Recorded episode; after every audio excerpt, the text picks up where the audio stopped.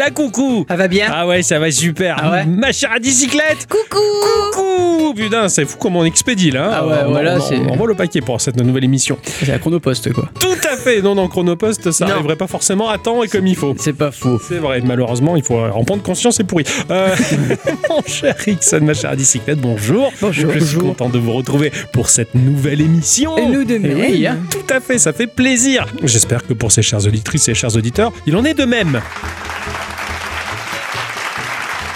Ah oui. Ma chère bicyclette, Oui. comment vas-tu? Ça va, tranquillou Ouais, passé une bonne semaine. Ouais, elle était plutôt tranquille. Elle était, semaine. elle était tranquille. Ah, j'avoue que là, euh, Ouais, on là, était bien. bien. là. Beaucoup de télétravail. Ah là, C'est bien. un jour de vrai travail par Un jour de semaine. vrai Qui a été intense. C'est normal puisqu'on n'y est plus là-bas. Ah, tout, à, tout à fait. T'as fait des trucs sympas, t'as fait des trucs geeks? Ben non, pas tant, parce que j'ai quand même travaillé de la maison. C'est ça, c'est voilà. ça. Voilà. Moi, j'ai juste vu, entrevu le fait que tu t'es énervé sur des parties qui duraient en moyenne 15 secondes sur Tetris sur ton téléphone. Faut dire que j'avais un handicap de taille, hein Ça, c'est pas sympa.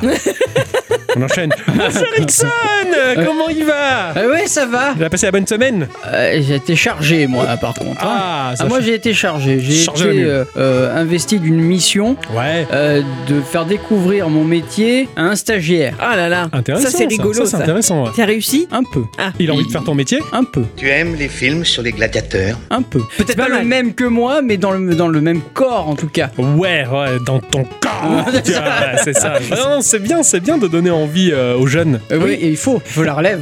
Parce que moi, généralement, à chaque fois qu'ils partent de mes stages euh, chez moi, ils partent en disant ton boulot est chiant. Ah. Non, moi je lui ai demandé si ça allait. Il m'a dit ouais, c'est cool. Ok. Merci. Merci, bonne journée.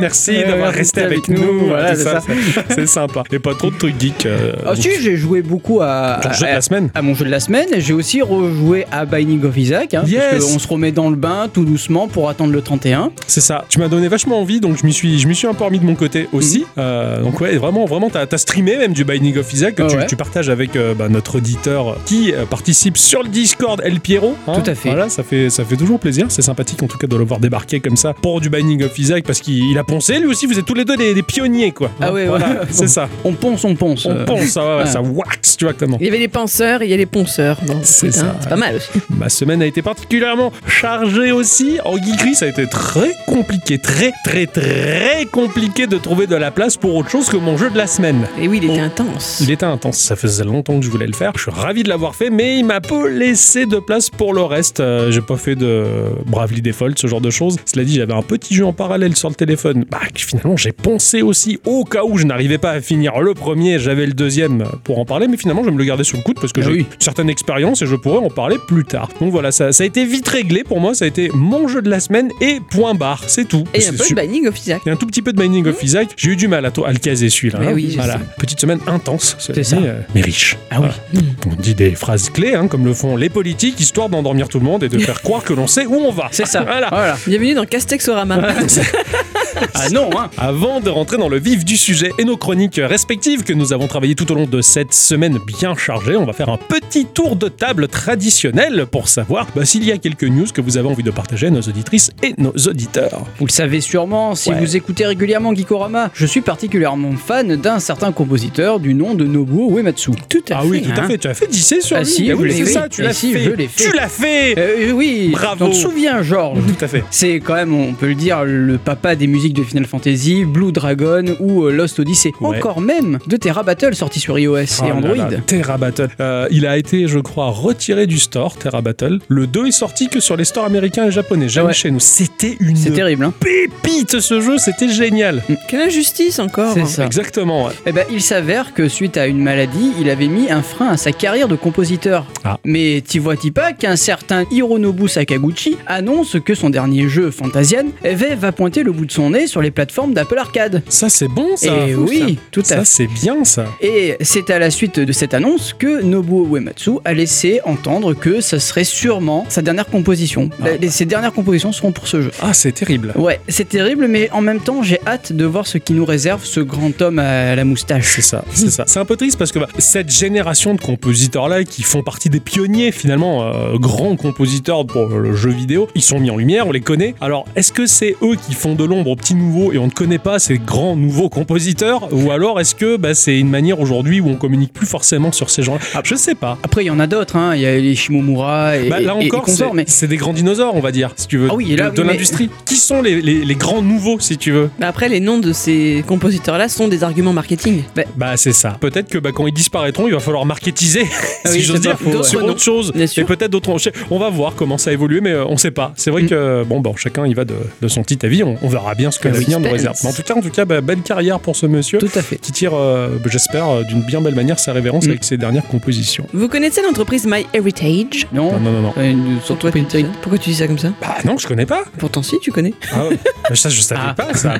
C'est celle qui vous permet de mieux comprendre d'où vous venez, puisqu'elle étudie votre ADN, vous expliquant ainsi que vous êtes Ah oui. à tant de pourcents ouzbek, portugais et mérovingien. Ce qui fait de vous cette personnalité unique et en même temps reliée à tout plein d'autres mondes. Monde qu'ils vous aident à découvrir également, puisqu'ils se sont spécialisés dans la généalogie. Ouais, tout à fait. Mes parents, ils ont fait appel à ces services-là. C'est rigolo de savoir d'où on vient. Où est-ce qu'on va et pourquoi Eh oui. Pas particulièrement de surprise chez nous, mais euh, bah, en tout cas, c'était rigolo. Alors ils ont fait récemment parler d'eux, notamment grâce à leur collaboration avec une autre start-up israélienne spécialisée dans le deep learning, DID. Leur parcours est assez sympa, les trois fondateurs se rencontrent à l'armée, sont affolés de voir ce que devient la reconnaissance faciale dans le monde, pensent que l'on n'aura bientôt plus une once d'intimité sur Internet, et ils fondent leur société qui mettra au point un système permettant de modifier informatiquement quelques points d'un visage sur une vidéo ou une photo, afin qu'elle ne soit plus reconnaissable par les logiciels. De là a dérivé une autre technologie, Deep Nostalgia. Cette dernière va coloriser et faire bouger vos vieilles photos, les animant avec des expressions de visage bienveillantes et sympathiques. Ah, excellent. Voilà, c'est à eux qu'on l'on doit ça. D'accord. C'est vraiment émouvant à voir, retrouver des visages figés de votre passé, voire même d'un passé encore plus lointain et le voir tout à coup s'animer. hein. Il y a un petit quelque chose de magique. En tout cas, Deep Nostalgia était l'application la plus téléchargée au monde ces derniers jours. Gros, succès pour eux. Excellent. J'ai, moi, j'avais vu euh, bah, Staline et Hitler chanter en duo. Waouh ah, Les visages bougeaient trop bien, c'était excellent. Ouais. Waouh, ça claque. J'ai vu un, un portrait de Victor Hugo en train de bouger aussi et c'est- extraordinaire. Ouais, c'est extraordinaire. Il y a eu pas mal de vidéos euh, de TikTok ou de trucs comme ça, de, gens qui montrent euh, à leurs parents leurs propres parents d'un seul coup bouger. Et tu vois le, le visage de, de ces personnes bon, qui ont un certain âge maintenant se, se, se tordre et d'un seul coup retrouver les parents qu'ils ont connus eux quand ils étaient enfants. Et c'était vraiment émouvant. Ouais, c'est, ouais, ça, c'est un terrible. peu terrible, ça, carrément. Je vais vous parler du studio Hyperluminal Games LTD qui propose le jeu Cloud Jumper. Ce jeu va dépeindre un millénaire de prospérité. C'est incroyablement long et incroyablement bien parce que déjà chez nous, si on arrive à connaître 30 ans de tranquillité sur Terre, c'est franchement le, le- le bout du monde. Alors 1000 ans, pololololo, t'imagines un peu 1000 ans, t'es peinard. Par contre, clair. quand t'arrives au bout des 1000 ans, t'es, deg. T'es doublement, triplement deg. C'est- moi j'y suis déjà allé, euh, même pas aimer. moi non plus, ouais. Je, bah, je veux pas y aller, moi, en tout cas. Quoi, voilà. C'est bon, la milanaise, c'est bon. Alors Oh. c'est ce qui s'est pourtant passé dans les cieux de Cloud Jumper. Malheureusement, tout a une fin et le royaume des nuages se voit menacé par les intempéries, les tempêtes, les péripéties, les périples et les promesses. Les tempêtes, les cyclones ont dispersé les immenses cités célestes qui reposaient sur les fondations duveteuses de gros nuages roses. Oh, c'est trop beau, c'est trop beau. Et même si le cataclysme il a séparé les villes en petits îlots de nuages, c'est magnifique. T'as envie de rebondir sur ces, ces gros nuages roses, comme un petit peu le bidon Dixon quand il fait dodo le matin. Tu vois. Merci. Je vais rebondir sur mon bidon. Nous incarnons ici un petit vaisseau dans un style doucement steampunk. Nous allons aller d'îlot en îlot pour réparer les dégâts et prévenir les prochaines tempêtes. Quelque sorte, on est un peu le softer, si tu veux. Mm. Tu vois, le- on va naviguer de l'un à l'autre, réparer, renforcer ici, collecter de la ressource pour réparer et prévenir la prochaine tempête qui se dirige ici, aspirer éventuellement une préparation de tempête. C'est assez particulier, je trouve ça sympa. Le jeu, il évoque un peu la cité natale de Link dans Zelda Skyward Sword. Ah oui, voilà. Voilà, on se déplace au travers les nuages un petit peu de la même manière que quand on chevauche le l'autruche là. Non, Non, l'autruche, pas, pas le mec. Non, mais c'est le mouvement euh, qui a fait rire. C'est un monde étrange et vaporeux, il va falloir donc traverser des tempêtes, les calmer ou les faire disparaître et aider les habitants. Graphiquement, le jeu est tout en 3D mais revêt un aspect low resolution, comme pouvait le faire l'incroyable Short Hike, euh, j'en avais parlé dans l'épisode 223 de Geekorama. Il y a un petit côté rétro DS, si tu veux, Ouais, ouais. résolution pérave, de merde, mais qui est joli parce que moi je trouve ça très charmeur, c'est délicat, c'est coloré, un peu rétro et très intéressant, ça laisse rêveur, ça sort dans un premier temps sur Windows, sans date de sortie officielle pour l'instant, c'est en cours de travail. C'est, on va rester dans la musique, pourquoi pas Pourquoi pas après tout avec le studio français Glitches qui a dévoilé son jeu A Musical Story. On reste dans le thème de la musique, ce sera un jeu narratif mettant en scène le sosie de Jimi Hendrix, un Ah. jeune homme du nom de Gabriel, guitariste. Gabriel. euh, Pardon, c'est Johnny. c'est un, un guitariste qui tente de recouvrir la mémoire grâce à la puissance de la musique. Il y a mal. 26 morceaux très orientés blues signés par Valentin Duclou. Euh, nous pourrons découvrir l'histoire du musicien et de son groupe de rock dans un style visuel très coloré et très particulier que l'on doit à Alexandre Ray. Personnellement, j'adore. C'est un look très années 70. yes. Je- J'ai même lâché un wow dans- devant le trailer. Le quoi? Bon, c'est toujours mieux un wow qu'autre chose. hein, c'est- Oui, c'est sûr, si tu lâches un dégueulis, ouais, c'est vrai Ouais, que. c'est c'est ça, c'est ça. Le jeu mettra l'accent plutôt sur la capacité d'écoute plutôt que sur l'exécution d'une partition rythmique. D'accord. Ouais. Et comme une bonne nouvelle n'arrive jamais seule, il y a une démo Ah. qui est disponible sur Steam. Alors, je voudrais juste que vous regardiez le style graphique du jeu. Attends. C'est dans Newsorama, il y y a le lien. Regardez un peu. Mais alors j'ai pas compris, c'est un sosie de Jimi Hendrix ou Bah, c'est tu- vraiment l'histoire de Jimi Hendrix Non, non, c'est un sosie. Tu vas le voir, euh, la, la tronche, elle est, c'est, c'est lui, quoi. Avec la veste, avec euh, les franges sur les, sur les manches et tout, quoi. Ah, c'est c'est particulier. Hein, c'est particulier, C'est on dirait de, de la BD animée euh, sur quelques ça, frames. C'est ça, c'est il y a, il y a- il y a- ça, on va dire ça rame, le stop motion rame, mais c'est c'est c'est vraiment joli. J'aime beaucoup le style graphique. C'est que on a place sans contour. Ouais. Non, non, effectivement, c'était très beau, il y avait un côté BD. Oui, c'est ça, ça, très, exactement.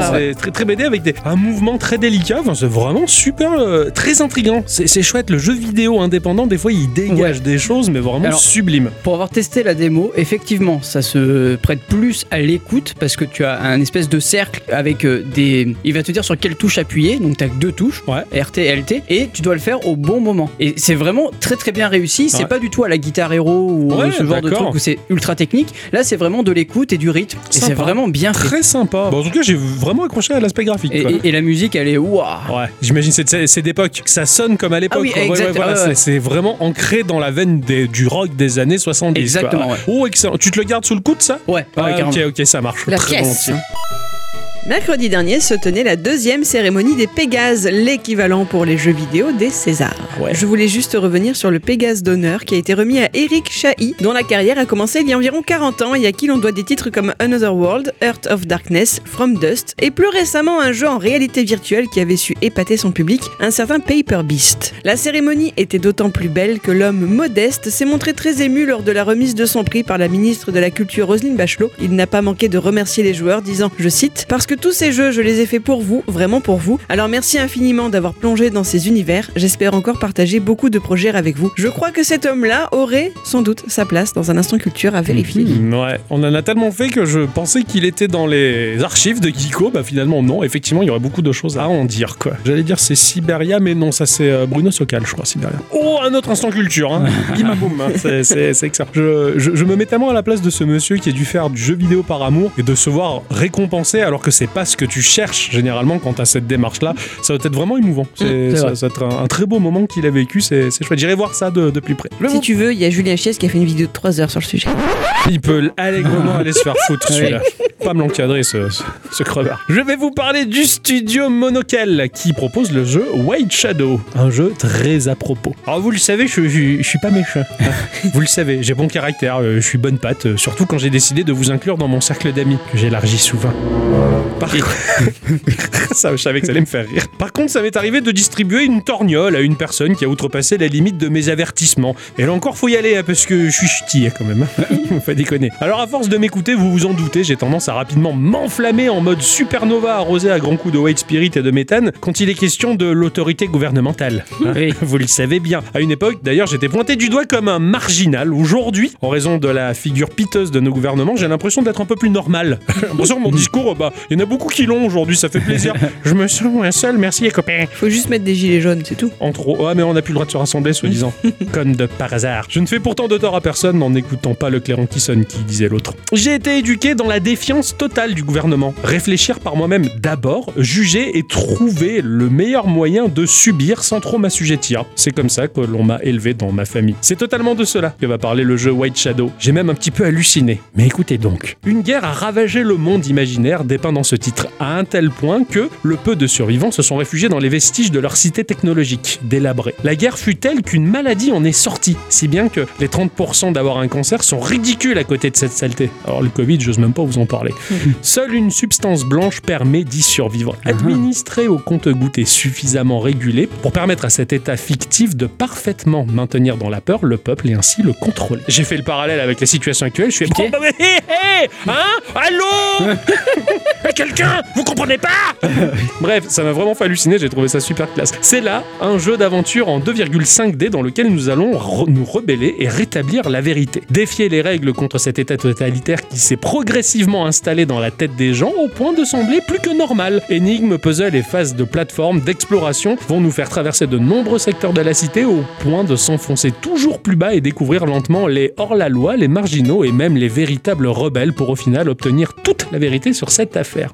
Une dystopie au graphisme magnifique, une sorte de limbo, noir et blanc également, présentant un moteur 3D sublime. Vraiment, c'est hallucinant, ça fait rêver et c'est sinistre à la fois, mais la lueur d'espoir de faire éclater la vérité, ça te motive à un point. Un jeu qui passerait comme plutôt commun, sauf que bah, en des temps aussi anormaux et insensés qu'aujourd'hui, je trouve que ça prend une dimension toute particulière, une saveur bien sympathique. Penchez-vous sur le trailer de White Shadow, ça sort en 2021 sur Windows et ça a l'air juste magnifique et porteur de plein d'espoir. Excellent. Ça existe dans les jeux vidéo, il n'y a pas Eh de oui. raison que ça n'existe pas dans la vraie vie. C'est vrai ça. Voilà, mais simplement il faut se bouger le cul un petit peu. Ah oui. C'est ainsi que se conclut ce petit tour de table, très chères auditrices et très chers auditeurs. Et puisque vous êtes là autour de nous à nous écouter, on va vous dire bonsoir ou bonjour. Bah à tous et toutes. Et surtout, bah à toutes Hein Voilà, Ah merde, ouais, à la merde, fin. bravo. Oh Et bienvenue dans ce podcast de Geekorama numéro 252 252. de Geekorama. Petit jeu Grandes aventures Mon cher Ixon. Ah ouais Mon petit moumoun. Ok, c'est cadeau. Sympa. Euh, ouais, cher Ixon, t'as joué à quoi cette semaine J'ai joué à un jeu qui s'appelle Everwood. C'est sorti sur PC et Switch pour 10 euros. C'est développé par Chris Norgen et Jordi Roca. C'est à peu près tout ce que je peux vous dire sur eux. Je Bien pas mal. Ils viennent du Nord. Ouais, ouais, très certainement. avec Alors, des noms pareils. que ce soit sur Twitter ou sur leur site, rien n'est vraiment dit. Alors on peut Ah. imaginer des trucs, que ce soit des très gentils garçons qui font des jeux dans le froid en mangeant de la quiche et en buvant de la bière. C'est Ça, possible. bien. Mais un peu plus tard, je me suis épanché sur l'éditeur et en fait, eh, j'avais pas vraiment tort parce que c'est édité et développé par Forgame Gnome. Et dans la description, il est dit que ce sont deux développeurs européens, un qui vient de Suède et l'autre qui vient d'Espagne. Et ils créent un RPG d'aventure tripant sur une poupée de bois. Et donc ouais, en fait, ils ont édité et développé leur jeu. D'accord, ils font tout eux-mêmes. Voilà, Ça, c'est ça. des vrais indépendants. Alors ce Everwood, de quoi que ça cause? Quoi que ça cause, ce oui, truc-là, euh, euh, ouais, on sait pas, non Modèle bien particulier, Ouais, ça. tout à fait. Euh, Nous allons donc incarner une marionnette de bois, du nom de Rouge, euh, puisqu'elle porte euh, une espèce de cape rouge. Alors bon, bah voilà, on euh, l'appelle Rouge. Bon, bah aujourd'hui, j'ai t'appelé noir. Moi, tu peux y aller. Ça va, Rose? Oui. Ça va, bleu? Pas À bleu, carreaux. pas bleu à carreaux. Bleu à Voilà. carreaux. Cette marionnette va prendre vie dans un mystérieux monde peuplé d'immortels. C'est lors de sa rencontre avec un abo habillé en bleu qui va se faire voler son bras droit. Me regarde pas comme ça. Moi, je suis bleu à carreaux. Pardon. hein. Sa première préoccupation va être bah, de récupérer ce fameux bras. Parce que lui aussi, c'est une marionnette en bois? Le gars qui lui a volé euh, le bras? Non. Non, Non, d'accord. celui c'est qui s'est fait voler le bras. Bah c'est oui, c'est rouge, c'est le héros qui s'est fait voler son bras Ah, j'avais pas par un abo bleu. D'accord. Voilà. Et donc, il va être euh, bouleversé par moult péripéties. En mode un bras, quoi. Le pauvre. Ouais, bah c'est une marionnette, donc à la limite, c'est pas très grave. Mais il veut quand même récupérer son Bah, bras. tu m'étonnes, C'est important. C'est, je sais pas, il y a pour, pour battre les œufs, pour faire à manger, pour. Il y a, plein de choses à faire avec deux bras. Eh, c'est avec sûr. un seul, c'est galère. Eh oui. Donc on va parler du coup ici d'un jeu, d'un RPG d'aventure. Avec une particularité, c'est que c'est aussi un jeu de rythme. Cette aventure va nous embarquer dans un trip sous acide dont on va avoir du mal à redescendre. Dès le début du jeu, une entité avec euh, de vives couleurs distordues tapissant le fond de l'écran et avec une musique pas très réjouissante va nous parler. Ça a l'air un peu euh, trip psychédélique, quoi. Ah c'est très psyché. Ah. Très très psyché. Excellent. Au plus j'ai parcouru ce monde, au plus je me suis dit putain ils sont partis en barigoule les gars. Ouais, ça m'a l'air bien barré. Bien barré, ouais. Déjà graphiquement c'est euh, beau, mais pas du genre joli euh, pixel art, euh, coloré, euh, chatoyant. euh, Est-ce qu'il y a un côté un peu Tim Burtonesque dans l'idée? Non. Même pas. J'irais plus du côté de ce qu'a fait euh, Toby Fox sur Undertale. D'accord. D'accord, ok. Vous voyez ce pixel art très gras avec pas beaucoup de couleurs, très bizarre. C'est ce que m'a évoqué à Dicyclette quand j'essayais de faire du pixel art sur ce logiciel gratuit que tu Mhm. m'avais conseillé dans un Geekorama qui s'appelle le Libre Sprite. Moi, je ne fais pas du pixel art. Je dessine en pixel. Et je trouve que Undertale, c'est dessiné en pixel. Eh ben, c'est pas du pixel art à proprement ça, parler. Ben, c'est la même chose. C'est la même Un chose. peu comme si tu avais dessiné avec ta souris des ça. décors. Moi, je vois Membrane comme bon exemple que tu avais pu tester. Ouais, mais là c'est beaucoup plus gras. Vous prends D'accord. pour exemple Undertale. Ouais, d'accord, ok, ça, ça marche. Voilà. Ça marche très bien. Moi perso, j'ai adoré à 100%. Ok. Euh, le jeu va nous surprendre tout au long de l'aventure, car au début je me suis dit putain, mais le moteur 2D c'est de, un peu de la folie quoi. Et puis à un moment donné, ben non, parce que t'as des trucs qui arrivent en 3D, tu te dis Ah. mais euh, ah en fait c'est un moteur 3D qui tourne derrière. Et c'est un c'est fou. Ça, c'est bluffant, ça, quand tu penses que c'est de la 2D et que c'est incrémenté dans un vrai moteur 3D, et là que t'as les éléments 3D qui te font prendre conscience Ah que waouh, c'est en volume, c'est ça là, claque. là, là où je suis tombé sur le cul, c'est quand le jeu va te faire ouvrir une porte, tu passes cette porte, et là d'un coup t'es dans un désert mais en 3D avec Wow. ton sprite en 2D, Ah, un peu à la. Octopath. Ah, excellent. Et là tu fais oh putain non. C'est magnifique, j'adore. Alors tu comprends pas tout tout de suite. hein. Le gameplay du jeu, alors on va se déplacer quasi librement sur tous les axes de la manette. hein. Tu peux aller en diagonale et tout. La seule limite va être euh, le mur invisible qui va être imposé par le développeur en fait pour pas te perdre. Ok. Ça va être aussi ponctué d'échanges d'objets pour faire avancer ta quête, comme euh, dans un RPG d'aventure standard, j'ai envie de dire, tu vois. Même Link's faut- Awakening, euh, Ouais, tiens, voilà. tu penses faut- à le- cet objet que tu donnes à un tel qui te Voilà. donne un autre en échange et tu fais avancer l'intrigue. C'est ça, Ouais. voilà. Et il y a des phases de combat. Ces phases de combat vont être ben, un jeu de rythme à part entière. Ah, je voulais savoir ce que c'était le jeu de rythme là-dedans. Voilà. Imaginez une piste avec cinq cases, un peu comme si on avait le manche d'une guitare dans Guitar Hero, Ouais, ok. tu vois? Et il va falloir que tu esquives tout ce qui va t'arriver sur la tronche. D'accord, c'est-à-dire que c'est ton personnage que tu vas déplacer sur vas- cette grille tu vas en fait. déplacer de gauche à droite et tu vas pouvoir sauter par-dessus les obstacles. Alors au lieu de les valider comme dans un Guitar Hero, tu les évites cette Exactement. C'est l'inverse. Sauf qu'ils arrivent à la même vitesse que n'importe quelle partition de Guitar Hero.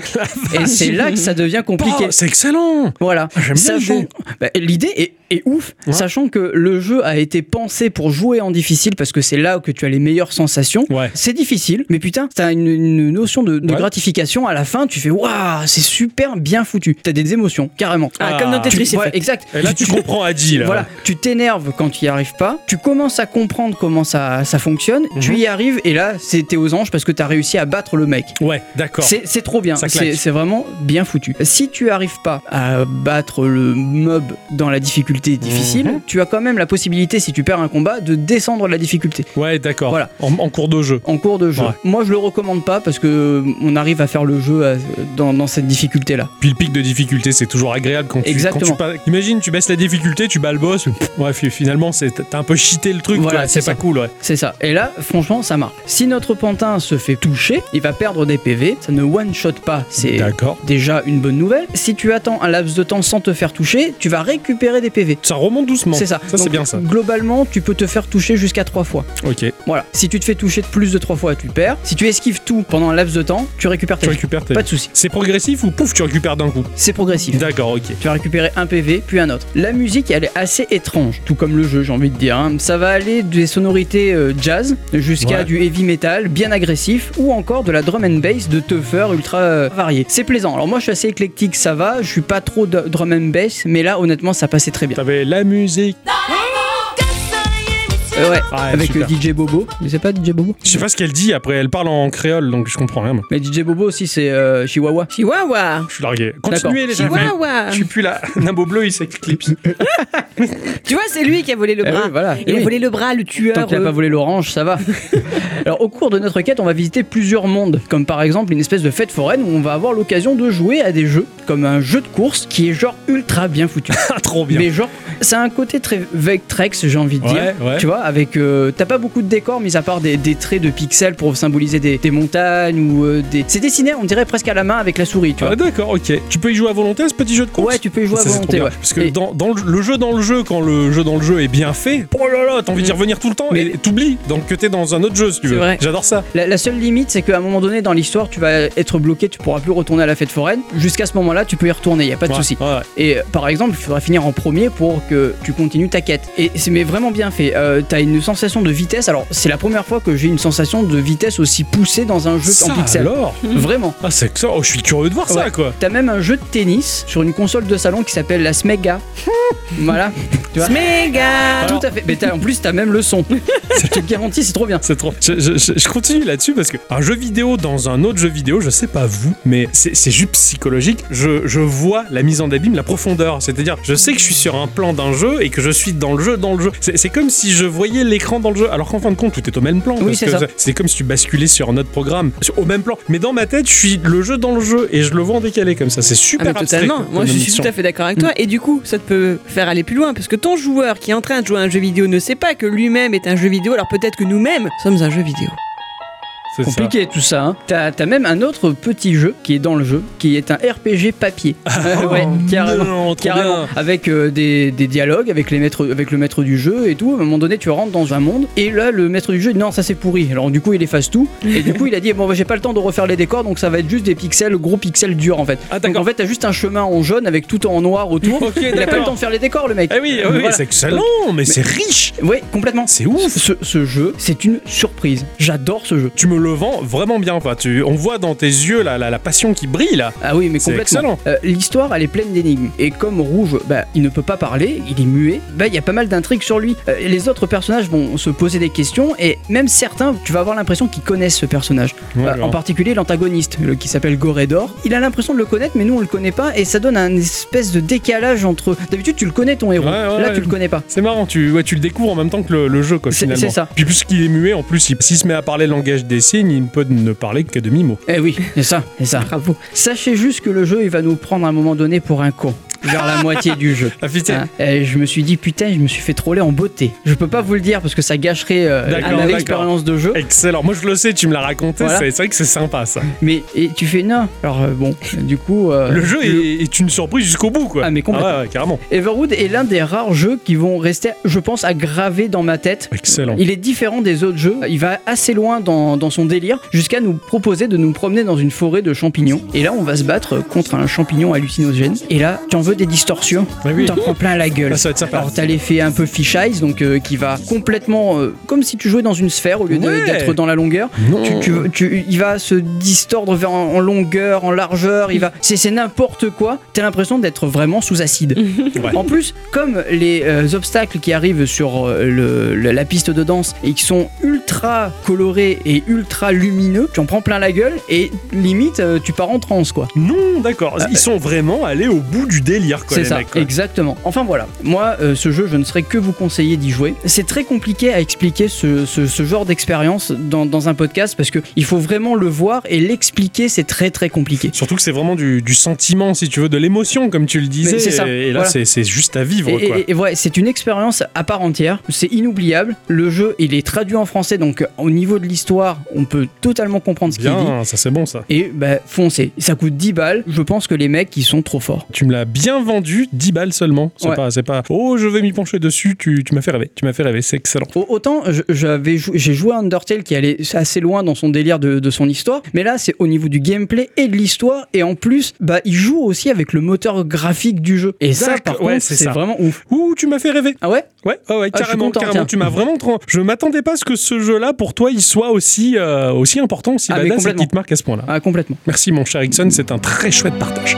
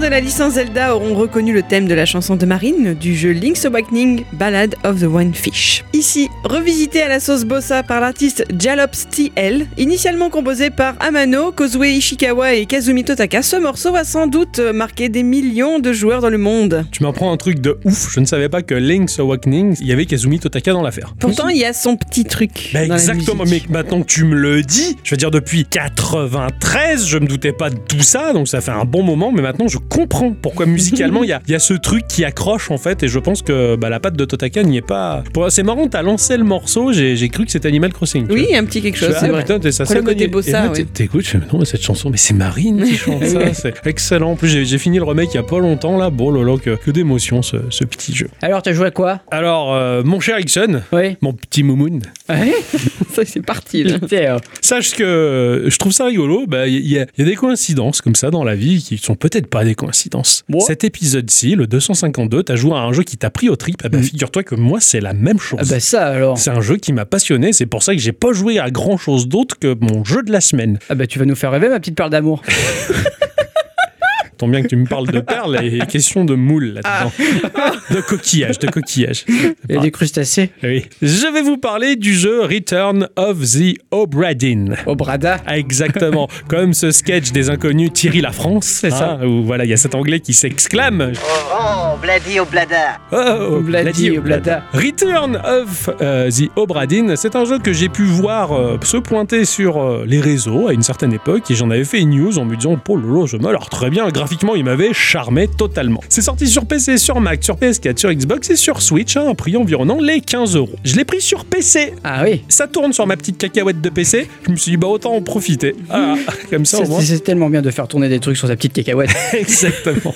Ça a été développé et édité par un seul et même studio, 3909 LLC. Ah oui. D'accord. C'est leur adresse Le créateur de ce studio n'est autre que Lucas Pop. Ah oui. Lucas Pop, euh, c'est un certain monsieur qui a bossé euh, de nombreuses années à Santa Monica pour le studio Naughty Dog. Voilà, il a fait euh, Uncharted Drake's Fortune et Uncharted 2. Et puis, alors qu'il travaille sur Uncharted 3, il commence à en avoir plein le concombre euh, de travailler pour de la grosse industrie qui met la pression et qui casse les couilles. Alors certes, les jeux qui sortent, ils sont techniquement incroyables, mais à quel prix Quels sacrifices humains sont derrière ces gros jeux, ces gros studios? Alors il décide, en plein développement d'Uncharted 3, de se barrer avec une jolie dame, une japonaise qu'il a rencontrée, et il s'en va s'installer sur l'île du Soleil Levant en 2010, Ah ouais. laissant en plan Naughty Dog en disant Ah, Fuck you Ah oui. quelle classe Alors bah, euh, ce cher monsieur s'est mis à travailler sur des jeux bien plus intimistes, des jeux qui lui ressemblent, des messages qu'il a envie de faire passer. Lucas Pop est l'auteur de deux jeux, donc Return of Obra Dinn et Paper Please.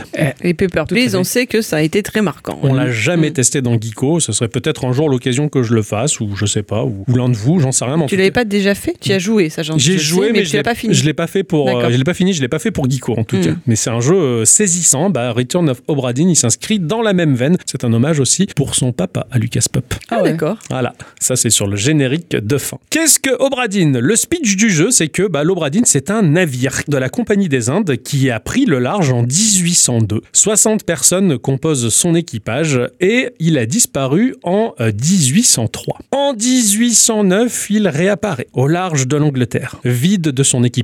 Ah. Très étrange. Ah oui. Euh, nous, nous sommes euh, le représentant de l'assurance de la Compagnie des Indes. D'accord. On est l'assurance, on est l'expert, si tu veux. Et on va se rendre à bord de ce bateau bah, pour constater les dégâts et euh, dresser une liste des membres d'équipage morts, du matériel qui a été perdu, pour estimer euh, en monnaie euh, sonnante et trébuchante à combien ça a revenu ce désastre. Ah oui, il faut bien faire rembourser quoi. C'est ça, à la base, c'est ça le speech. Mais on va découvrir, eh bien, bien plus que tout cela. On va arriver à bord d'une chaloupe. Il y a un marin qui est à la rame, comme ça, et il nous demande ce qu'il y a dans la valise que l'on transporte et on n'en sait rien nous-mêmes. Il se trouve qu'une personne avec un certain nom nous a laissé cette valise et il faut l'ouvrir à bord de l'Obradine. On ouvre cette valise, il y a un bouquin. Un bouquin qui a beaucoup de pages vides que l'on va compléter au fil de l'aventure et il y a beaucoup d'informations sur le navire, des cartes, des gravures, des dessins et en plus on a une espèce de montre goussée assez glauque avec une tête de mort sur le capuchon. Là, bon, en termes de gameplay, on va jouer à un jeu qui a une vue FPS, première personne. Alors on peut se déplacer, mais il n'y a pas de saut, il n'y a pas d'armes, il n'y a pas de rocket jump, ce genre de Ouais, choses. tu On te est- déplaces juste sur l'exact, c'est C'est ça, et c'est tout, et tu regardes avec euh, ta tête, ta souris en tout cas, à droite à gauche. Ça marche aussi très bien à la manette, c'est bien pensé. Alors on va marcher sur le pont du navire jusqu'à tomber bah, forcément sur un tas d'ossements. On le voit un petit peu de loin parce qu'il y a quelques mouches qui gravitent autour, juste pour nous indiquer visuellement. Et là, il y a quelque chose là. Tu t'a- tu t'approches des ossements étrangement et ta montre goussée s'active. T'as ton personnage qui va la mettre devant tes yeux. Tu vas cliquer et là l'écran il passe au noir. Il a rien. Et puis vient le son, le son. On écoute, on entend la mer, on entend les planches qui craquent, le navire est en mer et on entend des dialogues, des bruitages, un coup de feu et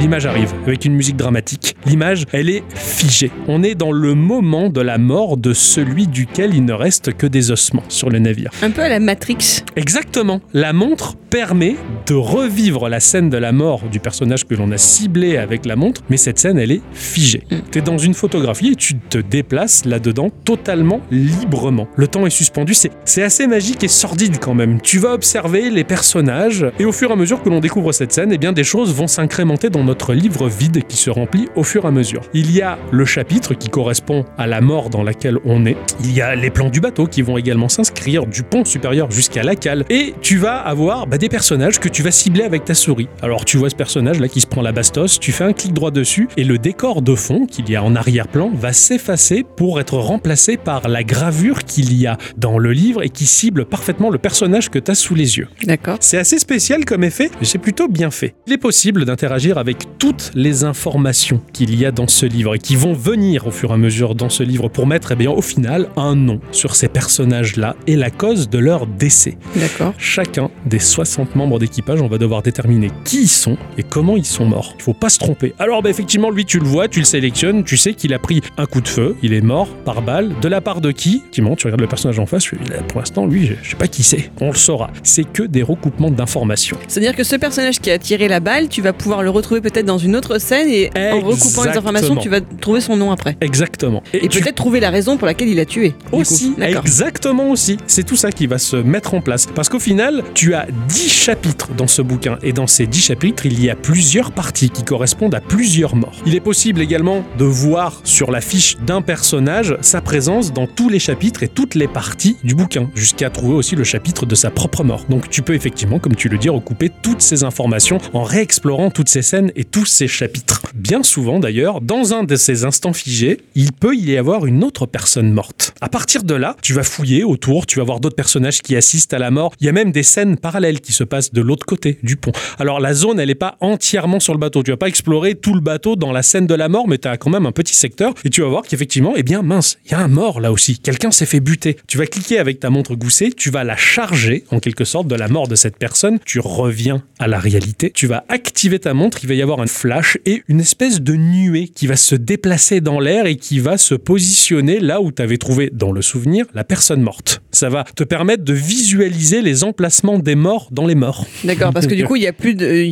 y a plus de traces physiques de leur cadavre. Exactement. Voilà. Donc tu vois un peu le spectre de- du Mm. cadavre qu'il y avait euh, à cet emplacement sur quoi. le bateau. C'est comme ça que tu vas au fur et à mesure incrémenter tous les, tous les souvenirs, on va dire, euh, dans ton bouquin. Et on peut en trouver beaucoup des morts dans les instants figés des uns et des autres. Comme tu le dis, c'est Inception. Tu as un registre qui va euh, représenter les 60 personnes qui avaient à bord du navire selon leur nom, leur prénom, leur qualité, c'est-à-dire leur fonction à bord, leurs origines et également bah, leur sort, supposé par toi-même ou qui a été euh, validé. Tu vas faire des choix. Tu peux très bien voir une personne qui est peut-être sous des caisses, tu sais pas ce qui lui est arrivé, tu dis bon, elle est peut-être écrasée, tu fais le choix par ci, par ça, par ça, par des caisses. Mm. Euh, En fait, bon, plus tard, tu verras que ce personnage, il n'a pas été validé. Pourquoi? Tu reviens, tu vois qu'il est sous les caisses, mais en plus, ah merde, j'avais pas vu, il a un poignard dans le dos. Il est Mm. pas mort écrasé. Tu vas resélectionner l'autre mort. Il va falloir que tu mènes euh, ton enquête. Alors tu pourrais dire oui, euh, je vais tricher. euh, chaque personnage, je vais attribuer différentes morts. Au bout d'un moment, le jeu va- va me le valider. Bah pas du tout. Pour valider tes personnages et tes choix, c'est par lot de trois personnes. Il faut que trois personnes tu aies trouvé le bon nom, la cause de leur décès et par quoi elles ont été tuées. Et là, le jeu te le valide. Ce qui fait qu'il n'y a pas de place au hasard. Tu peux pas t'amuser pour chaque personnage à tout Ah ouais. sélectionner pour essayer de voir par élimination. Voilà. Bah, je suppose que t'as quand même la place au hasard, mais du coup, les probabilités sont beaucoup plus nombreuses. Exactement. Cela dit, les probabilités sont de moins en moins nombreuses à partir du moment où il te reste plus grand monde dans le registre. Ah oui, bien sûr, si après Ça tu dois les faire par trois, oui. c'est ça, sûr. ça facilite le jeu. Un exemple, euh, et ça j'ai trouvé ça assez édifiant, je peux vous le citer pour pas vous dévoiler toutes les résolutions d'énigmes. À un moment, je me suis retrouvé dans les cordages du navire, dans la et euh, il y avait la foudre qui a frappé une personne. C'était impressionnant. Tu vois l'éclair qui est juste devant toi, la personne qui grillait, la musique qui est dramatique. Tu regardes en contrebas, la mer est déchaînée, c'est incroyable, tout est figé, mais tu le vis l'instant. Et j'ai regardé euh, au-dessus et je me suis dit, bah mince, il y a pas mal de gens euh, dans les cordages.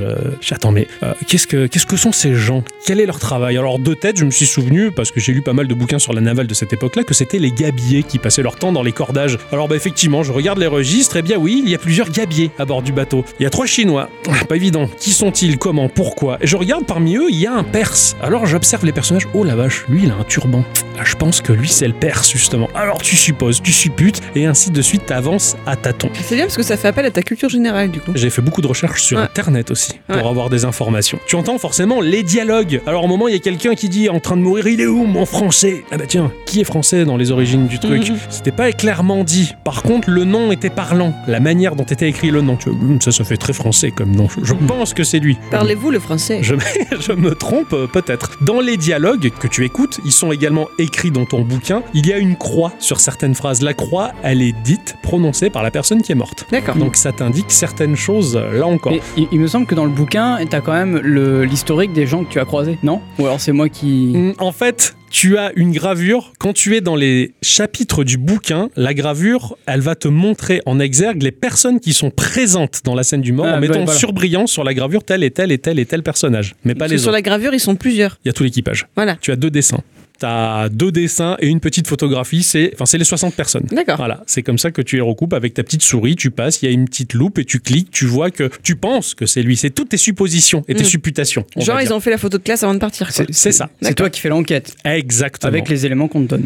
et que tu vas déduire. À un moment, par exemple, il y avait un personnage, euh, il avait une tenue avec des bretelles un peu particulières. J'ai fait la recherche et dans la navale de cette époque-là, c'était les charpentiers qui s'habillaient comme ça. Je dis, oh putain, je l'ai trouvé, c'est le charpentier. Parce qu'effectivement, il avait ses petites bretelles. À un moment, il y a un coup de feu qui a été donné, une personne est morte. Et dans le fond du bateau, là, j'ai trouvé que lui, il était en train d'entrouvrir la porte et de regarder ce qui se passait.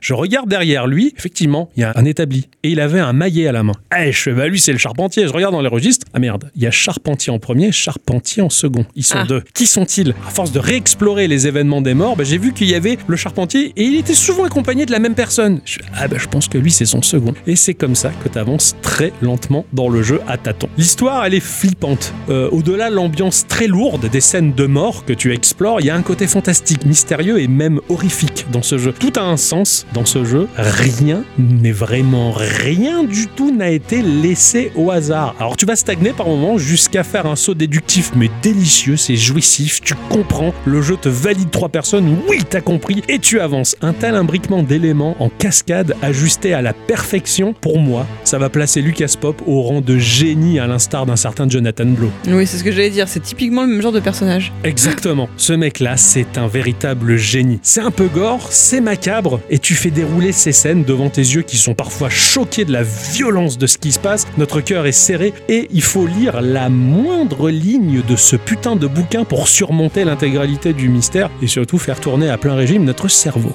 Les petites cellules grises d'Hercule Poirot. Graphiquement, c'est Unity qui tourne avec un vrai moteur 3D, mais alors le rendu pour moi c'est du jamais vu. Enfin moi je l'ai trouvé magnifique. C'est un parti pris vraiment particulier, tout étant sépia et blanc.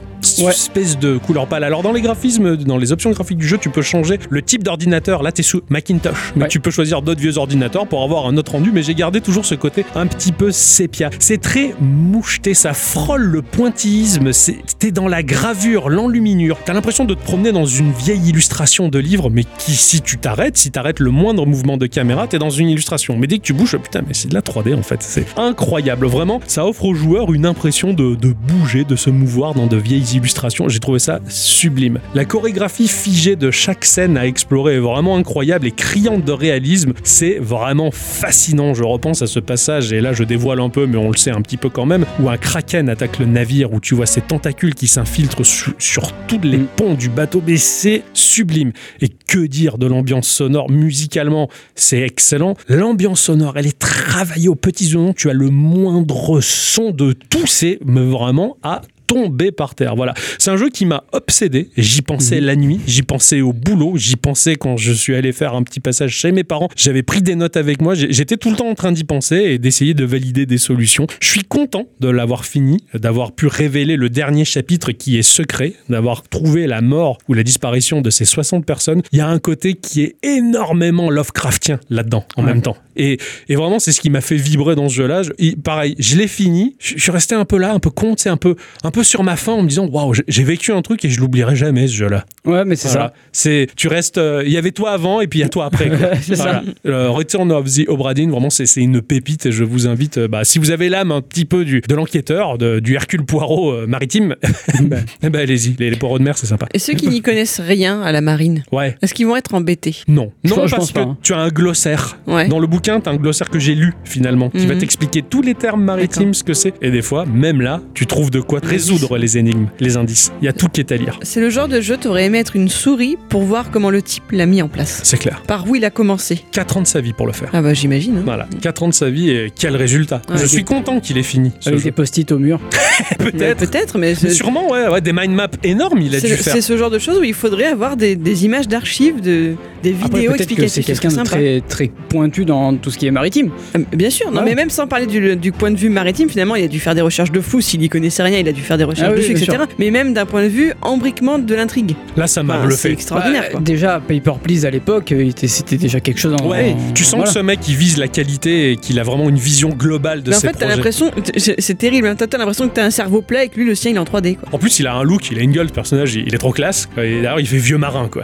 c'est Genre la petite moustache, le petit bouc en pointe, il est super cool. Et je, je pense que oui, ce, ce mec-là, je, je, je vais pas, je vais pas l'affubler de ce nom-là, mais il a ce côté un peu autiste, tu vois, une vision différente qui en fait un génie, en fait, qui Mm. réfléchit, comme tu dis, en 3D, alors que toi, t'es à plat, quoi. Donc voilà, ce, ce jeu-là, bah, c'était une grande merveille pour moi, un grand couteau.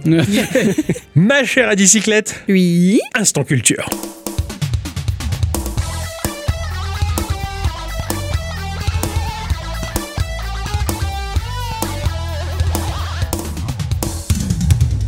Mes chers amis, cette semaine, eh bien, nous allons continuer d'en apprendre plus sur les zombies, hein, puisqu'on Ah oui. était bien parti la semaine dernière. Petit rappel chutis pour ceux du fond qui seraient passés directement au podcast 252 sans avoir entendu le podcast 251. Ça peut arriver. C'est l'heure des révisions. Êtes-vous capable de me dire d'où viennent les zombies initialement? C'est le vaudouisme. C'est le vaudou haïtien. Ah, j'ai- j'ai Sont-ils réels? Ah oui, oui. Apparemment, oui. D'ailleurs, petite parenthèse directe pour se mettre en jambe. Direct. Une- Direct, vas-y, là, comme ça, là, la parenthèse, là, vas-y. Une très célèbre entreprise américaine s'est intéressée à ce fameux processus de la zombification. Est-ce que vous avez une idée qui vous vient, là, comme ça, là Umbrella. Ouais, ça aurait pu être pas mal. Bah ouais. non, bah. Plante versus zombie. Non, une entreprise qui existe pour de vrai. Ah, Ouais. euh, Ba- Banania. Ben- Hmm, Ils font du vaccin pour le Covid non, Ah. c'est la NASA, figurez-vous. Non Ils voulaient voir s'il n'y avait pas moyen de zombifier leur... euh, euh, mince, comment on les appelle déjà, là, ceux qui vont dans les fusées? Les astronautes? Les fusées notes Bravo Chez les Américains, on parle bien d'astronautes. Tu as bien retenu. Eh oui, ouf. Cosmonaute, c'est où la cosmonaute? Euh, c'est ici. Non. C'est la Russie. C'est la Russie. Oh, euh, Chez nous, c'est quoi? Euh, C'est euh, les hommes de l'espace. C'est les spationautes. voilà. Les Chinois. Oh, ça c'est raciste, c'est pas beau. Les taïkonautes. Bah, c'est leur langue. Ah oui, les taïkonautes, c'est, c'est, c'est- Bah oui. y jouer à Taiko no Tatsuji Ouais, là-bas. Ouais, ouais, tout ça. Et alors j'en ai appris un petit nouveau. Chez les Indiens, ce sont des viomanotes. Voilà. Viomanotes.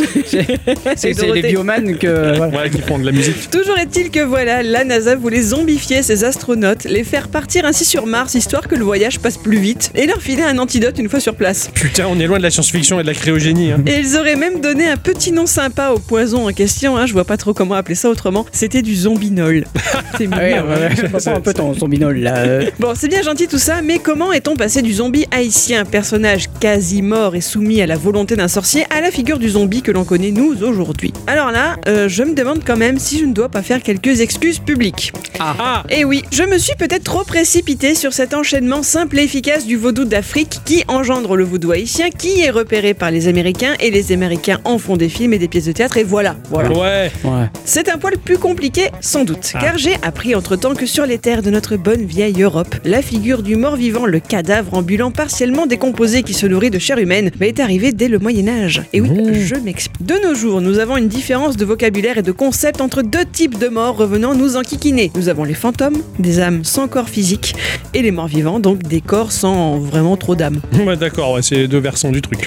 Or, au Moyen-Âge, cette différence était beaucoup moins palpable. Les fantômes pouvaient tout à fait hanter les cimetières en mode zombie et Michael Jackson et compagnie, quoi. Ouais, d'accord. Voilà. C'était la même entité. Déjà, il y avait Michael Jackson. Déjà. D'ailleurs, la figure du mort-vivant a été très utilisée dans des illustrations au XIVe siècle lors de l'épidémie de la Grande Peste Noire. Vous savez, cette pandémie qui a tué entre 30 et 50% de la population européenne en 6 ans. 50% Oui. La moitié des gens de Oui. l'Europe Oui. Ah Là, il y là avait de quoi, se- là, il y avait de Oui. quoi se faire du souci pour de vrai. Ah oui. Et c'est pour ça justement que l'art macabre commence à prendre ses aises à cette époque, parce que là vraiment il y avait des cadavres dans les rues. Ouais. Et le motif artistique des danses macabres, donc une image où l'on voit un humain danser avec un squelette, est très à la mode. Voilà pour mon petit disclaimer, toutes mes confuses pour ne pas avoir évoqué ceci plus tôt. J'aimerais cependant assez accélérer le temps et vous reposer cette question. Je pense tout de même que l'image de nos zombies modernes est directement liée à celle du vaudou haïtien transformé par les Américains via leurs films. Comme je vous le disais la semaine dernière, le premier film sur le sujet datait des années 30. Et pendant plus de 30 ans encore, nous resterons avec cette image du presque mort contrôlé par un sorcier. Alors qui, qui, qui, qui a changé la donne à ce moment-là, aux alentours donc du milieu et fin des années 60 C'est pas euh, une espèce de docteur Frankenstein ou un truc comme ça Frankenstein, c'est pas la même chose. C'est Ah. pas le même genre de mort-vivant. Ah, je sais pas moi. Il s'appelle George Romero. Ah oui, effectivement. Eh oui. Et en ce qui concerne mes pires terreurs, tout ou presque est de sa faute.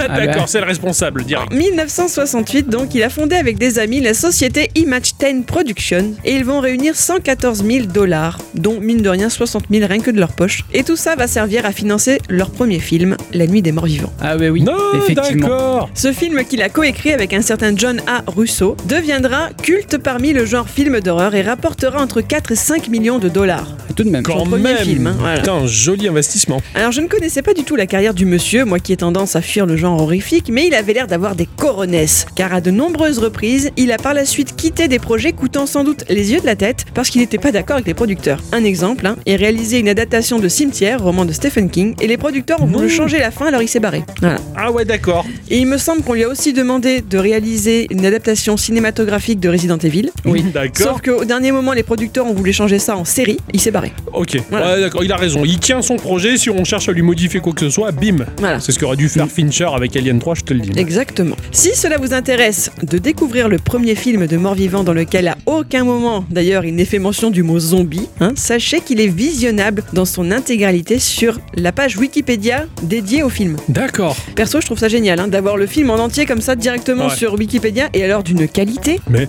ah oui, il a été remasterisé. Ah oui, c'était C'est du remaster, non, non, t'as- t'as t'as- t'as aucun, aucune saleté de la pellicule. T'as l'impression que c'est tourné à l'iPhone en noir et blanc. c'est refluidifié, il y a plus d'images secondes. Enfin, oui, c'est du vrai remastered, quoi. Alors, C'est Alors j'ai une question. Est-ce que le mot zombie n'est pas copyrighté? Non. Non? Non, bah non, parce que c'est un mot haïtien. D'accord, ok. D'accord, Je, je Le mot pensais. vient de là. Je pensais. Parce que dans Walking Dead, par exemple, ils, allaient- ils les appellent les marcheurs. Parce que je Oui. pensais que le nom était copyrighté et qu'ils n'avaient pas le droit d'utiliser. Non, je pense que c'est juste parce qu'ils ont adapté leur, euh, leur image du mort-vivant à ça. Mais non, C'est- c'est- ça vient du vaudou et qui vient lui-même enfin, du mot haïtien. Le, le zombie, zombie, veut ouais, dire ouais. revenant en fait. D'accord, ok, ouais. Voilà. c'est ça. T'as t'as un morceau de Harry Belafonte qui s'appelle Zombie Jamboree. It was a zombie jamboree Et en fait, ça parle effectivement de, de, de ces choses-là. Donc, enfin, c'est le, le mot vient de là-bas, Ouais. effectivement, et lui-même l'a chanté. Quoi qu'il en soit, après la nuit des morts vivants, la figure du zombie va pouvoir trouver toute sa place au ciné, mais aussi bien évidemment dans les jeux vidéo. Et il est grand temps de passer au côté geek de notre sujet. Ah, Fouillez vos petites mémoires de joueurs et dites-moi si vous savez quel est le premier jeu qui aura mis en scène un zombie comme ennemi principal. moi, moi, moi, moi, moi, Je t'écoute. Alone in the Dark. Mais pas du tout. Bon. Mais enfin, mais quel échec Oh la pétasse Comment elle m'envoyait chier Non, je suis choquée que t'aies pas trouvé. Bah non Ça me perturbe. Mon petit Momoun, t'as une idée? Euh, non, ma petite perle d'amour là, je n'ai rien du tout. Il s'agit d'un titre sorti en 1984 sur Commodore 64 et ZX Spectrum. Ça un va, ah bah, survival ah horror adventure produit par Palace Software qui n'est ni plus ni moins que l'adaptation vidéoludique d'un film sorti en 81, The Evil Dead. Ah bah oui. Et si Ah non Et si C'est- un truc de ouf Ah bah oui. Evil Dead. euh, attends, c'est un rail shooter, non? Ou c'est moi qui. Euh, non, celui-là, non, je crois pas que ça a été après, c'est peut-être de... Ah, pareil, Peut-être que tu mélanges avec autre chose. Donc tout comme dans le film, donc le joueur se retrouvait dans une cabane isolée attaquée par des hordes de zombies. D'accord, J'ai vu des extraits du film, je le regarderai jamais. d'accord. Jamais.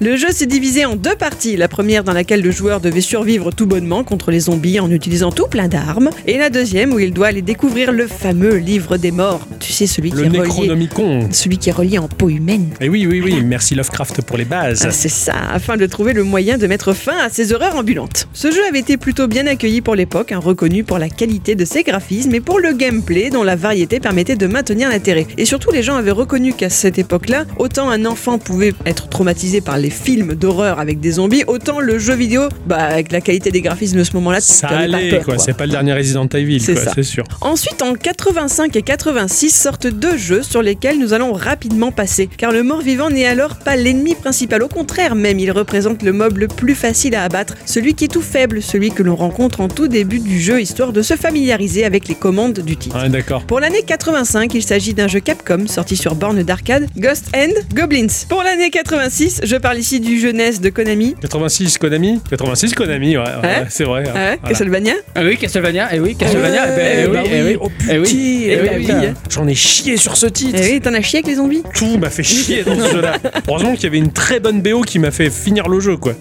Mais 86, c'est aussi l'année de sortie du premier jeu d'une toute nouvelle petite entreprise française. Ben oui, Et oui, le nid de Dark. Ubisoft. Et oui, sorti sur Amstrad CPC initialement, puis porté ensuite sur le Commodore 64, ZX Spectrum, DOS, Amiga et Atari ST, ce titre sobrement baptisé Zombie est lui aussi une adaptation d'un film portant le même nom. Bah, il s'agissait du deuxième volet de la saga des zombies de Romero, sorti en 78. D'accord. Putain, d'accord. Ok. Ce jeu a été une petite révolution pour l'époque, car il combinait un côté jeu d'aventure et jeu d'action en même temps. Et vous l'aurez compris, c'est pour ce titre-là en particulier qu'a été inventé, on va dire, le genre action-adventure. Ça D'accord. n'existait pas avant. C'est un truc de fou. Ok, il est pionnier, quoi. Voilà. Il y avait tout un système de recherche d'objets pour pouvoir avancer et se battre. Ces objets étaient représentés sous forme d'icônes, ce qui lui donne également toutes les bases des futurs jeux en pointé et cliqué. Excellent. Il y aurait peut-être beaucoup à dire sur ce jeu-là en particulier, tant il a marqué les esprits et permis à Ubisoft bah, de se lancer pour de bon. C'est bien sûr en son honneur que 25 ans plus tard, le studio réitère en créant le jeu Zombie Biou, ouais, pour tout la à Wii U. fait. C'est ça. C'est vrai qu'avec son gameplay asymétrique, qui était excellent. C'était un des rares jeux qui. euh, Pourquoi tu rigoles? Parce que je repense à une, une vidéo du Zul où il parle de gameplay symétrique, ils font une chanson et ça m'a fait penser à ça. D'accord. C'est. Où le, le jeu justement, euh, c'était un des meilleurs de la Wii U en fait. Après, Oui, il je a- pense, Il n'y a pas eu beaucoup, donc c'était pas compliqué.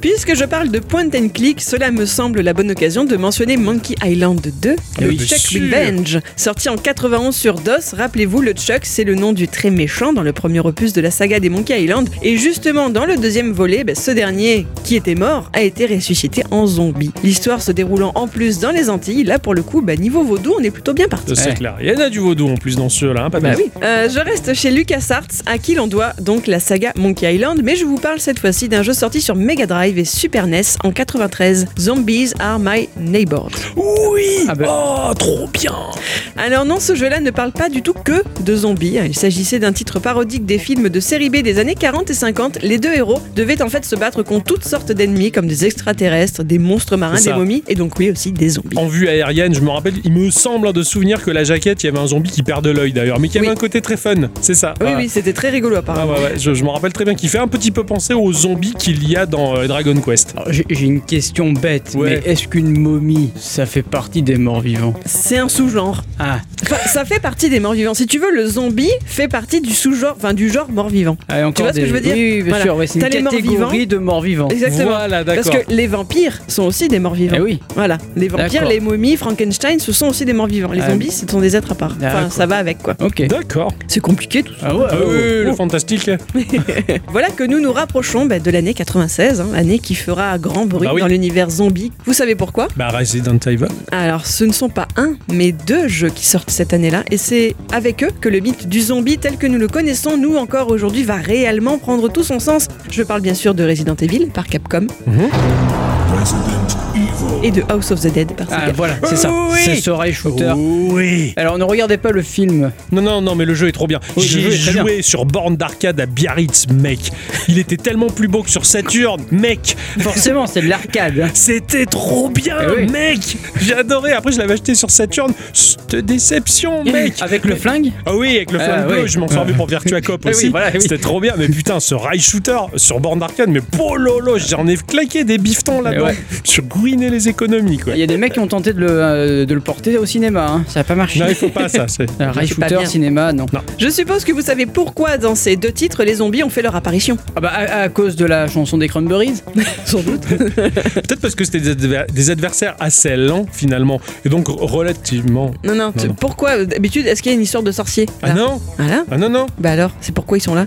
Bah parce que c'est le virus C'est la maladie. Exactement, pour la première fois, nous sommes loin de l'explication de la sorcellerie ou du vaudou. Cette fois-ci, la thématique est scientifique. Dans les deux cas, il s'agit d'expériences scientifiques qui auront mal tourné. Et justement, c'est sert à pointer les dangers de la science. Eh. Ah Néanmoins, ces deux jeux ont effectivement des approches très différentes. House of the Dead, comme vous l'avez dit, est ce que l'on appelle un railgun game, c'est-à-dire un jeu dans lequel le cheminement du héros est déjà prédéfini, mais au cours duquel il va se faire attaquer par nombre d'ennemis contre lesquels il faudra se défendre. C'est un pur jeu d'action. Resident Evil, de son côté, trouve plutôt ses aises dans le côté survie. Le joueur se retrouve dans un mystérieux manoir qu'il devra explorer de fond en comble en plus de résoudre des énigmes. On est loin de l'élimination systématique de nos chers zombies. Puis surtout que Resident Evil va plus loin dans sa démarche du mort-vivant zombifié, puisque ça marche aussi sur les animaux. Oui, tout Ah à oui. fait. Bien sûr, c'est vrai que j'ai pas précisé que il n'y a pas que les humains qui peuvent être des zombies, il y Les a tout plein de toutous. choses. Ouais, ouais, Les toutous, toutous aussi. les serpents. Ah oui, il y a plein de merde quoi. Ouais. J'irai même un peu plus loin car le côté survie est assaisonné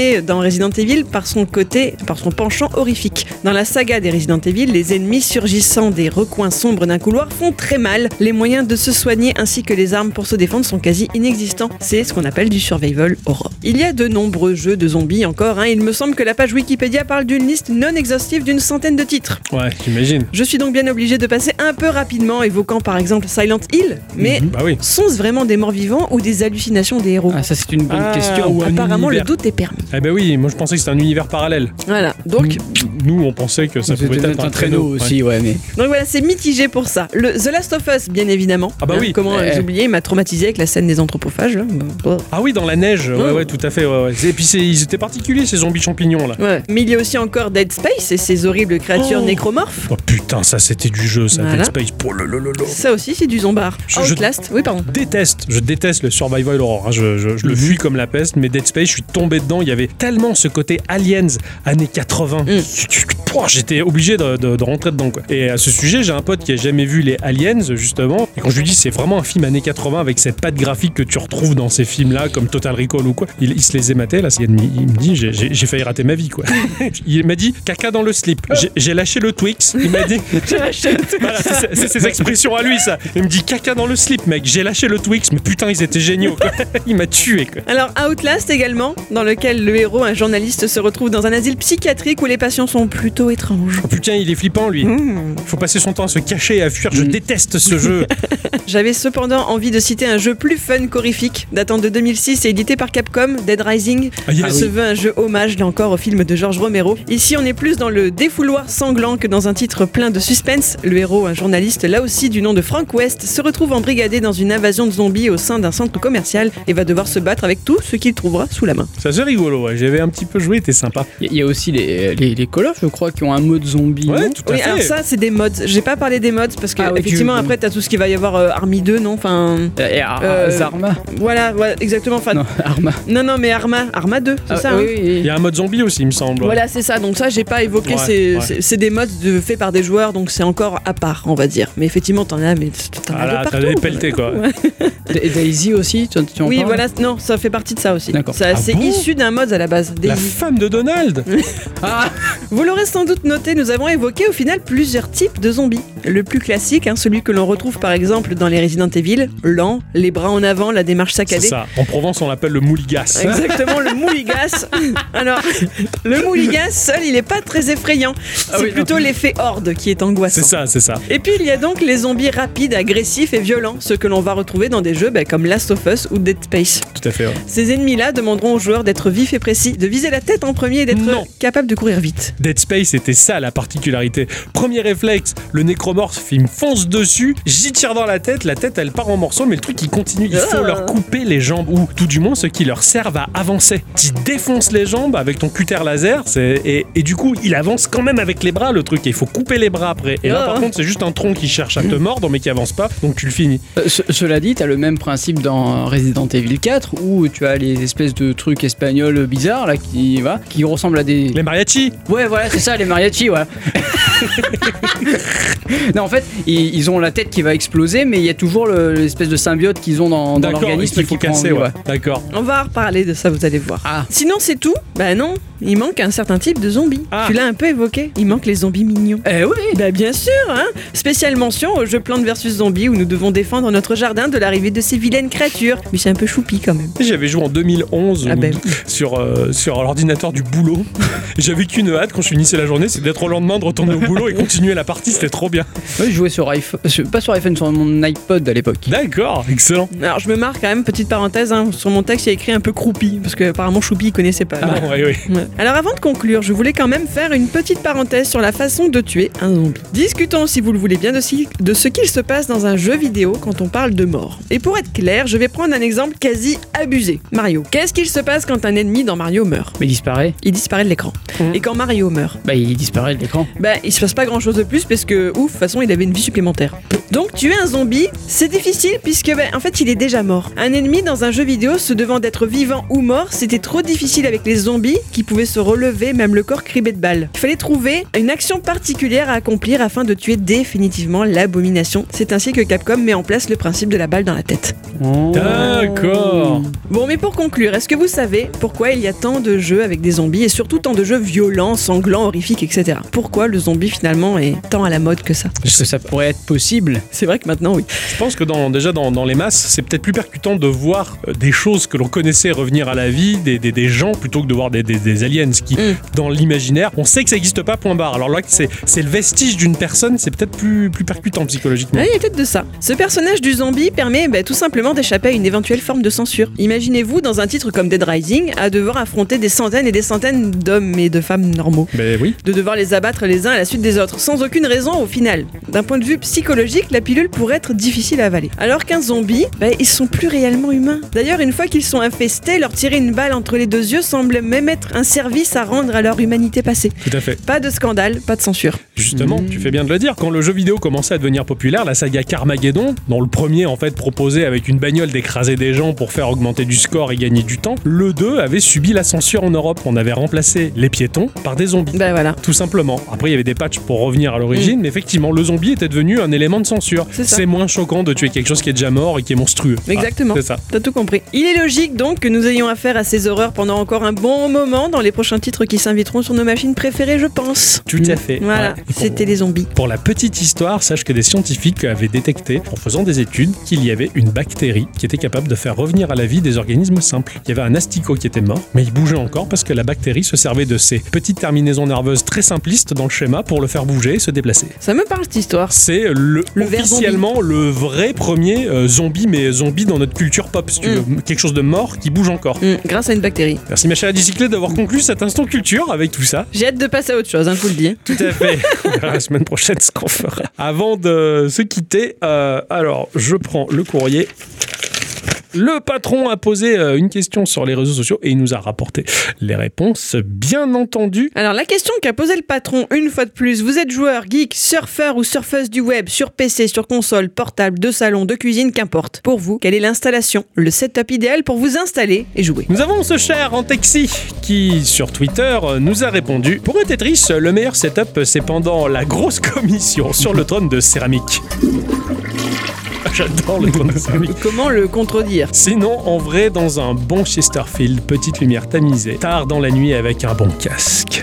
Il manque juste le bruit de la pluie sur la fenêtre. Ah, Et on exactement. y est. Exactement. Cela dit, ça dépend de la console sur laquelle tu joues, parce que si c'est sur une Game Boy euh, première du nom, euh, t'as intérêt à avoir une bonne source de lumière. Ah, c'est vrai, la lumière tamisée, elle suffit pas. Ah, j'a- J'aime bien son- le Chesterfield. Ouais. suite, ce mot, pour moi, c'est un synonyme de confort, tu vois. Euh, je sais pas, pour moi, je pense directement à des clopes. Donc, euh, D'accord, ok, chacun sa version. hein. Non, non. T'as fait un bruit de canard qui était génial. Voilà. Je, je partage tout à fait la, la vision sympathique euh, de ce petit recoin tamisé. Ah oui. Bien. Même pareil avec un bon bouquin. Hein. M'a fait rêver. hein. Impeccable. Nous avons Altrice sur Twitter qui nous dit un bureau qui se calerait bien au niveau du canapé avec accès à mon PC et ma télé du salon avec mes consoles. Ah, un meuble deux en un. Voilà. C'est ça. Ça Comme ça, on, bouge le moins possible. Est, on est bien. Voilà. Et avec euh, une serveuse, que quand on fait comme ça, pouf, elle apporte la choucroute Non, non. et les spätzle. Tu te mets juste le frigo derrière et c'est bon. Ah, oh, aussi. Voilà, ouais, c'est vrai. tranquille. C'est économique. Frigo, micro-ondes par-dessus et hop. Parfait. En fait, dans la vie, on n'a pas besoin de beaucoup de mètres carrés. hein. Non. J'en parlerai après, mais ça me rappelle tellement des choses. Ok. Nous avons RTCNMP qui sur Facebook nous parle de son petit bureau avec son PC et son Otas. Il lui manque juste la VR. C'est pas Il va faux. falloir faire une euh, comment ça s'appelle une cagnotte lichti. là, je sais pas quoi. Ouais, Litchi, Litchi, euh, à mon avis, tu vas pas- tu vas pas Bienvenue récolter- chez les ch'tis, quoi. Allez, hein, vous avez récolté un petit peu de l'argent, là Les petits ch'tis de bilouté Faites le tuning, là Pardon. J'ai ma fourche qui a langué. Ce qui est terrible chez RTCNMP, c'est qu'il m'a montré son bureau, et en fait, tu dis, bah quoi, c'est un pan de mur Et en fait, non, c'est en angle, c'est un meuble qui Oui, fait c'est une armoire. ouais. Tu l'ouvres l'armoire, et dedans, t'as le bureau, quoi. Oh, tu sais, t'as la musique Ah, et ouais. tout, quoi. C'est ça, c'est cher. C'est bien parce qu'après il referme les portes et c'est tout rangé. C'est ça, Hop là. carrément, et ça peut faire office de gloriole aussi. Enfin, bon, c'est cool. C'est bon, on n'a pas besoin de tous ces détails sur la vie de notre Pardon. Nous avons Addict sur Twitter qui nous dit un canapé ou fauteuil, un coussin, une manette, une TV et la console évidemment.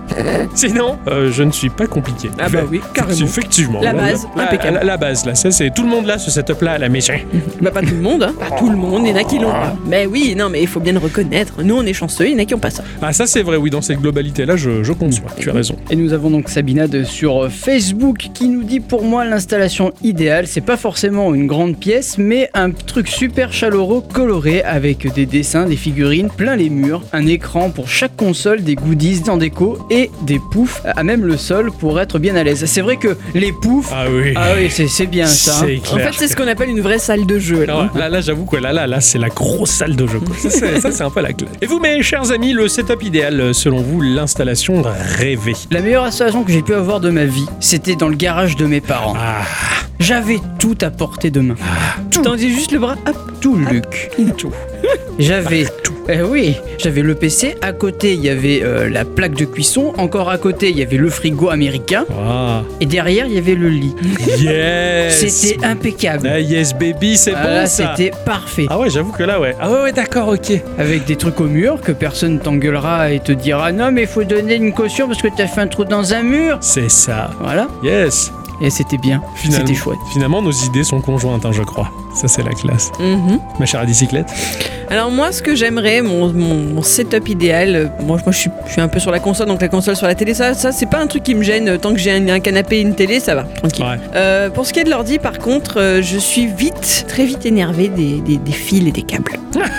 ça c'est Ah, vraiment ouais. un truc qui me gave. Ouais, ben j'en sors. Ouais, c'est- J'en sors. Ouais, c'est vrai. C'est pour moi c'est une plaie et c'est genre si à un moment tu te dis ah mais tiens si j'installais telle machine tu fais oh putain faut retourner sur le bureau faut tirer les câbles faut que je pousse ça ça va faire des nœuds ça me saoule d'avance Grave. et je ne le fais pas et donc je voudrais un système qui fait que je sais pas que tout soit simple que tout soit branché que t'aies plein de prises disponibles que t'aies rien juste tu fais tac avec le petit fil à pop c'est branché ah ça marche C'est- c'est- J'en reviens des, des- des câbles, hein, parce que avant je- j'avais un, un petit ordi euh, avec plein de câbles qui sortaient pour, Ouais. brancher à l'écran, pour brancher au clavier, le souris, machin. Et là, j'ai fait l'acquisition d'un super clavier et d'un super souris sans fil que j'ai branché au Mac, que j'ai branché à la télé. Et il y a deux adaptateurs USB, Ethernet et HDMI, et c'est tout. Ouais, t'as le minimum en fait.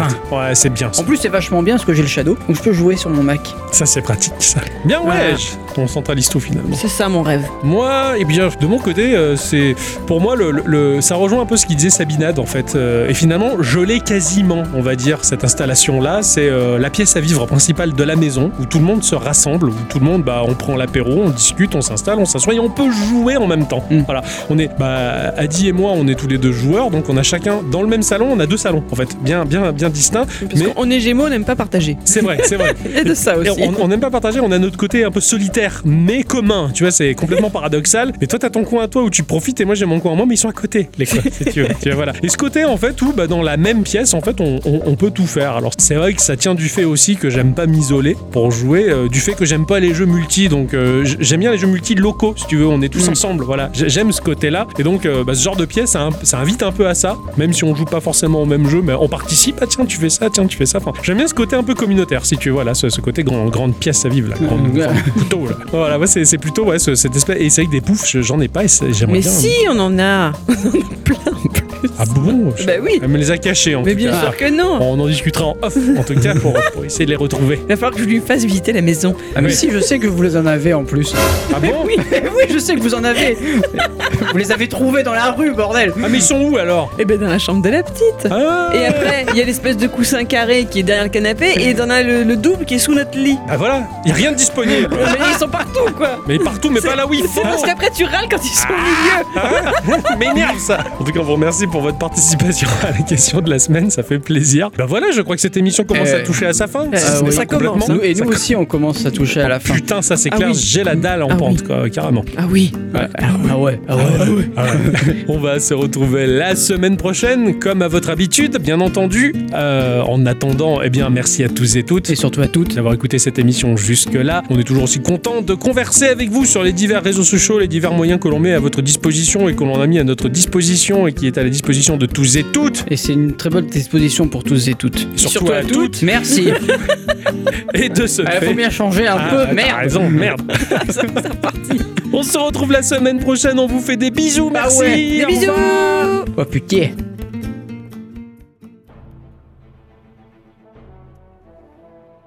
Préparez-vous. Le film événement arrive. Geekorama, le film. Dans le rôle, Dixon, Christian Clavier. Dans le rôle d'Octocom, Jean Reno. Dis-moi, comment ça s'appelle ce truc-là? Vachement. Dans le rôle d'Adicyclette, Valérie Lemercier. Alors, change de liste, ok? Ils reviennent. Bientôt dans les salles.